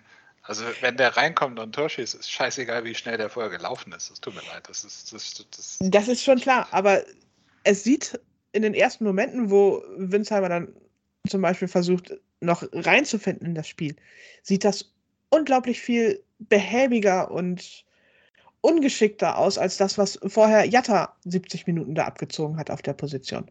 Naja, es, es wird schlechterdings einfach so sein, dass die drei, die von Anfang an spielen, einfach äh, im Training und im Verlauf der gesamten Saison besser sind. Deswegen spielen sie von Anfang an. Das Ich wollte noch ich- mal was dazu den 15 Minuten Einsatzzeit sagen. Äh, Tim Walter ist ja großer Verfechter der Leistungskultur und ich sag mal so, gegen Köln hat ja Winsheimer gespielt. Ich, ich weiß, ich mache mich jetzt an Winsheimer fest, aber ersetze Winsheimer durch Kaufmann, ersetze Winsheimer durch unseren anderen Offensivspieler. Es spielt ja immer der Spieler, der im Training und in den letzten Spielen den besten Eindruck macht. Wenn jetzt Spieler sich im Training so aufdrängen würden, dass der Trainer Tim Walter sagt, boah, der muss jetzt aber spielen, dann würde das ja auch passieren. Von daher, es Ja. gibt ja nicht nur die Spiele, die den Ausschlag geben, sondern es gibt ja auch das tägliche Training, was der Trainer sieht. Und es wird ja schon Gründe haben, warum jetzt Spieler XY spielt und nicht die anderen Spieler. Von daher finde ich das immer ein bisschen als, als Begründung immer ein bisschen schwierig. Es hatte ja auch Gründe, warum Tim Walter am 11. Spieltag beschlossen hat, ich lasse jetzt mal den kleinen Alidu spielen. Es hat Gründe, warum Elijah Kran, Felix Paschke und Bent Andresen im Kader standen. Ja, auch Verletzungen, aber die werden sich schon auch irgendwie gezeigt haben. Das ist schon so. Und wenn, hat Lasse völlig recht, wenn Winsheimer Kaufmann sich im Training aufdrängen würden, dann würde man die vielleicht auch mal früher im Spiel sehen. Also ich glaube, dass Kran und Andresen mit im Kader jetzt sind, das hat er was, oder das wirft eher ein Licht auf die U21 als auf die Ersatzbank der Profis. Naja, die waren im Kader, weil Verletzungen da waren, das ist völlig klar. Ja, schon, aber Aber es hat einen Grund, die kommen halt aus der U19 hoch und nicht aus der U21. Ja, ja. Was ja, eigentlich klar. die, die logische Hierarchie wäre. Es, es gibt ja auch Leute, die sagen, dass die U21 im modernen Profifußball einfach überflüssig ist. Etliche Bundesligisten haben sie abgeschafft und sagen, wenn du nicht aus der U19 direkt hochkommst, schaffst du es auch nicht. Ich glaube, da hat Horst Rubesch aber eine andere Meinung. Und Das glaube ich auch. Ich gehe die Meinung auch nicht mit, aber ähm, also ich glaube nicht, dass das eine vorherrschende Meinung beim HSV ist, sagen wir es so. Ich kann die Meinung verstehen, auf einem ganz hohen Level, bei Mannschaften, die mit Milliarden und Millionen jonglieren, aber auf unserem Level äh, sollte man die zweite Mannschaft nicht abschaffen. Ich glaube, es hat bei den, bei den Vereinen, die das getan haben, auch was damit zu tun, dass die genau wissen, dass ein Spieler, den du aus der U19 direkt in die Profis entwickelt, der hat einen anderen Verkaufswert. Exakt. Das interessiert ja Vereine wie äh, Leipzig. Ich weiß nicht, ob man da Verein sagen sollte, aber es interessiert ja Leipzig auch irgendwie ein bisschen, ob die Spieler einen gewissen Marktwert bekommen, die sie da entwickeln. Konglomerate. meinst du? Das interessiert uns allerdings auch insofern. Aber zum Beispiel bei so einem Spieler wie Velasco und Recipe verstehe ich zum Beispiel nicht, warum man sucht jetzt, da gebe ich euch ja die gewissermaßen auch recht mit dem Geld sparen und wir haben nicht viel Geld. Deshalb verstehe ich halt auch nicht, warum diese Spieler zum Beispiel nicht mal eine Chance im Trainingslager bekommen haben, sich zu zeigen. Weil man hat ja schon gemerkt, dass man auf den Außen Schwachstellen hat. Warum nicht mal so ein Velasco und so ein Recipe mitnehmen und die mal vorspielen lassen? Und dann kann man sich diesen Transfer vielleicht sparen. Da Also ist noch was, wo ich, ich- vielleicht noch Entwicklungspotenzial sehe. Da möchte ich nur sagen, dass wir da Leute haben, die sich darüber den ganzen Tag lang Gedanken machen. Und das sind keine Dummen. Ein Rubesch Nein, das- und das in Zusammenarbeit mit dem Walter. Und wenn die der Meinung sind, die Jungs, für die ist es noch besser, noch einen Augenblick bei der Jugend mitzutrainieren, okay, bin ich fein Ja. damit. Weil ich meine, wir wissen ja auch, dass da? Wir wissen ja auch, dass Tim Walter regelmäßig sich Spiele der U21, U19 und so weiter anguckt. Ja. Also der macht, verschafft sich da schon einen Eindruck und deswegen kam ja auch Ali Du überhaupt erst zu seinen Profi-Einsätzen, weil er in der U21 überzeugt hat. Also daran liegt es nicht. die Spieler mögen zwar für die Regionalliga, für den HSV okay sein, aber Tim Walter und auch in Zusammenarbeit mit Horst Rubesch wird sagen, das reicht noch nicht für zweite Fußball-Bundesliga. Hat bestimmt auch äh, körperliche Faktoren, ne? Das sind Ja. Jungs von, von 18, 19 Jahren. Das, nicht jeder hat mit 18, 19 eine Statur wie, wie Wagnermann und nicht jeden kannst du mit 18 Bundesliga spielen lassen. Siehe Fiete ab. That's a whole different podcast. das, da könnten wir zwei Stunden drüber sprechen und wüssten trotzdem nicht, warum es nicht funktioniert hat. Das stimmt. Ich glaube Ja. auch ehrlich gesagt, dass wir sehr viel Zeit äh, diskutieren über zwei Spieler, die wir vielleicht nächstes Jahr nicht mehr, über die wir vielleicht nächstes Jahr nicht mehr sprechen werden. Insofern. Das stimmt. Dann halt doch endlich mal die Klappe, Mensch. äh, dann fragen wir was anderes. Wenn wir nicht über Spieler der nächsten Saison reden wollen, dann wollen wir mal über Lose des nächsten Sonntags reden. Oh Gott. Matthias, darfst du einen aussuchen? Oh, darauf war ich nicht vorbereitet. ähm, ja, schau, ich meine jetzt mal ehrlich, wir sind alle irritiert, dass wir überhaupt in diesem komischen Wettbewerb noch drin sind. Normalerweise sind wir irgendwann im August irgendwo in Ostdeutschland in der vierten Liga blamabel ausgeschieden. Ich nicht. Erste Runde oder weit. Ist immer HSV. Ja, okay, das mag alles sein. Außer aber wenn wir in der zweiten Runde ausscheiden. Oder in der dritten? Die Lose werden Sonntag gezogen, oder? Ich glaube, Mhm. ich habe irgendwo gesehen, Glücksfee ist Felix Neureuter. Ja. Ähm, ja, wer ist denn drin? Du hast die Auswahl zwischen dem KSC, KSC, Pauli, Bochum, Hannover, Leipzig, Freiburg. Freiburg und Union. Ich, darf ich keinen von denen wollen? Nee, ne? Ähm, Ich fürchte, ein Freilos ist nicht dabei. Nee, also ich, ich glaube ja eh, dass wir sang- und klanglos irgendwie in, in Leipzig untergehen oder irgend so ein Käse, obwohl Leipzig liegt uns. Ja, wenn ich mir was aussuchen soll, am ersten Hannover, da ist noch eine Rechnung offen. Lasse, wen willst du? Ja, ich, ich tendiere zwischen Hannover und Bochum. Auf jeden Fall Heimspiel. Ich glaube, das wären die beiden besten Lose für uns. Aber ich, dann, wenn, wenn, wenn Matthias sagt, dann äh, Hannover, dann sage ich Bochum. Zu Hause gegen Bochum. Okay. Sven? Mir hat mal ein weiser Mensch gesagt, sei vorsichtig mit deinen Wünschen, denn er könnte in Erfüllung gehen. Insofern ist mir das scheißegal. Bin ich denn hier zu Gast oder was? Nein. Nö, also wie gesagt, also, oh, lass uns doch noch ein Derby spielen, oder? Haben wir schon lange nicht mehr gehabt. Tanja will den KSC, oder? Äh, nee. Ich will unbedingt mal wieder nach Karlsruhe fahren. Ja, Ja, genau. Übrigens auch, auch ein Wintertransfer, ne? Marcelo Diaz. Ja. Und auch ein Sechser, der nicht so genau, richtig ein Sechser war. Ja. Aber zum Thema St. Pauli, das ist ja das kolportierte Finale von vielen. Ach so. Auch von, also von, von den meisten Nicht-HSV-Fans habe ich gehört, dass sie sich ein Finale HSV gegen St. Pauli wünschen. Oh, Ja. Ja. Da muss Pauli ja Leipzig, Union und Freiburg schlagen. Sind das noch so viele Runden? Nee, ne? und, und das Nee. in zwei Spielen. Eben. Ja, gut, also dann- sie müssen dann noch sollen zwei. Gut, dann sollen sie, sollen sie Leipzig und Freiburg schlagen und Freiburg hat vorher Union Berlin weggeräumt. Ich wollte gerade sagen, die drei, die können ja auch so schön gegeneinander spielen, irgendwie so. Das, das, das, das passt schon. Die drei sind ein tolles Quartett. Äh, Jo. ja, wahrscheinlich kriegen wir Union auswärts und gehen mit 4-0 nach Hause oder so. Vielleicht kommt dann Rick van Drongelen mal in Berlin zum Einsatz. Und schießt ein Tor. Nein, bitte nicht. Äh, Wenn dann ein Eigentor, das wissen wir doch. Also im letzten Spiel gegen uns hat er auch ein Tor geschossen. Das war noch für Sparta Rotterdam. Ja, das war ein Testspiel. Das haben, hat Lasse ja schon festgestellt, die zählen nicht. Okay. Wenn Lasse das sagt, dann. Ne? Gut. Seine Karriere hat mir recht gegeben. Sorry. Ja. Ich bleibe dabei, das war ein sehr guter Verkauf vor der Saison. Das war fantastisch. Absolut. Wir haben Geld gekriegt für den. Mhm. Jemand hat für dieses kaputte Knie Geld hingelegt und gar nicht mal so wenig. Weil Rick van Drongelen war einer der Spieler, wo ich wirklich gesagt habe, der hat seinen Entwicklungszenit überschritten. Auch rein der Mentalitätsspieler, ne? Ja, äh, Fußballerisch limitiert und dann versucht er, und das darf man ihm ja nicht vorwerfen, über möglichst viel Willen das wieder gut zu machen. Vergessen wir auch mal bitte die wirklich schwere Verletzung nicht. Nee. Überhaupt nicht. nee, nee, aber es war auch schon vor der Verletzung so, dass man gesehen hat, es geht gerade nicht weiter.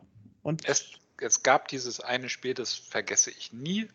Ich glaube, es war das erste Spiel von Martin Harnik beim HSV, wo Van Drongelen wahrscheinlich das beste HSV-Spiel seiner äh, Laufbahn gemacht hat. wo er plötzlich- zweimal diese Er hatte- Pässe geschlagen Er hatte plötzlich diese Quarterback-Pässe drauf über Nacht und du hast gedacht, oh, da ist irgendwie ein Update eingespielt worden. Aber das war war- offensichtlich buggy und es ist dann ständig abgestürzt. Ja, ja, danach warum? Kann man manchmal nicht erklären bei so jungen Spielern. Ja, warum ist jetzt seit, so. ich glaube, er ist seit 1.7. jetzt bei Union Berlin, also letzten Jahres, und hat, glaube ich, noch keine Minute gespielt. Das ist halt schon, Nee. das Jetzt ist halt schon eine aber ja Aussage, auch- ne? Union hat aber halt auch alles gekauft, was bei drei Baum war. Ne? Das stimmt, ja. Da sind noch ganz andere Leute im Kader, die. Ne? Ja, aber Ich noch nicht mal neulich- eingewechselt, das finde ich schon. Also, Ich habe neulich mal in den Union-Kader geguckt und gedacht, oh, Anthony Uja, den hatte ich schon vergessen. Der ist bei Union Berlin im Kader. hm, Ja. der spielt noch Fußball? Siehst du? Naja, bei Berlin halt nicht, ne? Versucht immer noch den Bock umzustoßen. Oder zu reiten. Oder zu reiten oder von der falschen Seite aus oder so. Man weiß es nicht so genau. Tja. Ja, so ist das. Jetzt sind wir schon bei den ehemaligen angekommen. Ne? Wo soll das noch enden? Vielleicht einfach mal. Könnten wir das hier beenden, sozusagen. Ja, so, Ich dachte, Lasse erklärt jetzt noch dieses XG oder wie das heißt. Diverse unterliegende Parameter, Matthias. Ich google das gleich mal. Vielleicht könnt ihr mir das erklären. ähm, bevor wir jetzt aus Google vorlesen, denke ich mal, beenden wir das Ganze. Ja, hat ja doch mal wieder Spaß gemacht mit euch beiden, muss man so sagen. Schön was. Und Tanja, du noch irgendwas zu sagen? Nö. Ich lass dich einfach reden. Dann rede ich einfach mal. Tschüss. Schön. Ja, der HSV. Tschüss. Über der HSV. Wie baut man eine harmonische Beziehung zu seinem Hund auf? Puh, gar nicht so leicht. Und deshalb frage ich nach, wie es anderen Hundeeltern gelingt, beziehungsweise wie die daran arbeiten.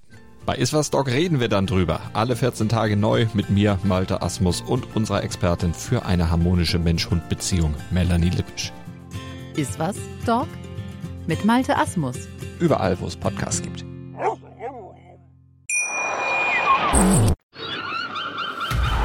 Der HSV-Talk mit Tanja und Sven. Jede Woche neu. Auf meinsportpodcast.de.